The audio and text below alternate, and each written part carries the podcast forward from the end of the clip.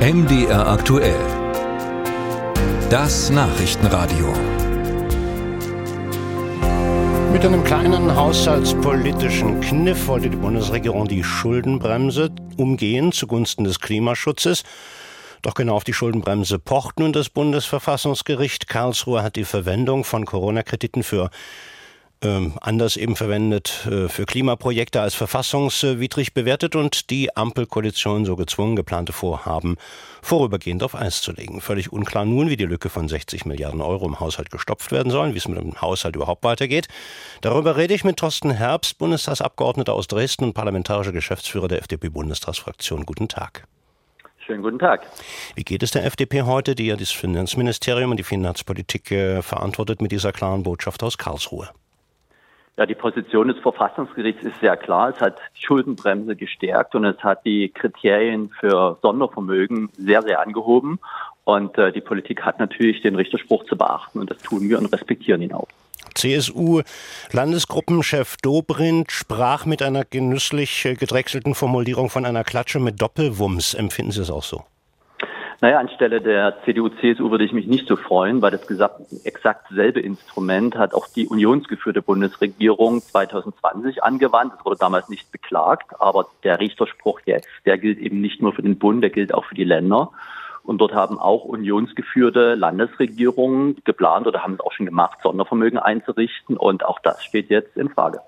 CSU-Chef Söder sieht nach der schweren Pleite der Bundesregierung vor dem Bundesverfassungsgericht das Ende der Regierungszeit der Ampel gekommen.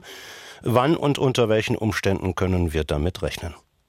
Nein, das ist natürlich Geplänkel aus Bayern, was mit der Realität nichts zu tun haben. Wir sind äh, morgen im Haushaltsausschuss zu der entscheidenden Beratung für den Bundeshaushalt des kommenden Jahres zusammen.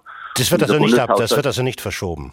Das wird nicht verschoben, sondern es wird wie geplant beraten und äh, wir werden diesen Bundeshaushalt für 2024 auch verabschieden. Für die Folgejahre muss man sich, was den Klima- und Transformationsfonds betrifft, natürlich über die Ausgaben Gedanken machen, wie man dort Prioritäten neu setzt. Aber wie angeschlagen ist jetzt allein äh, politisch Finanzminister Lindner FDP, weil es eben nicht geht, auf Vorrat Schulden zu machen? Das war ja keine Idee von Finanzminister Lindner, sondern das war eigentlich die Idee seines Vorgängers, nämlich des jetzigen Kanzlers Olaf Scholz. Und es war ein Kompromiss zu Beginn der Koalition. Aber völlig klar ist, dass die Politik natürlich einen Richterspruch aus Karlsruhe akzeptiert und auch mit den Konsequenzen jetzt lebt.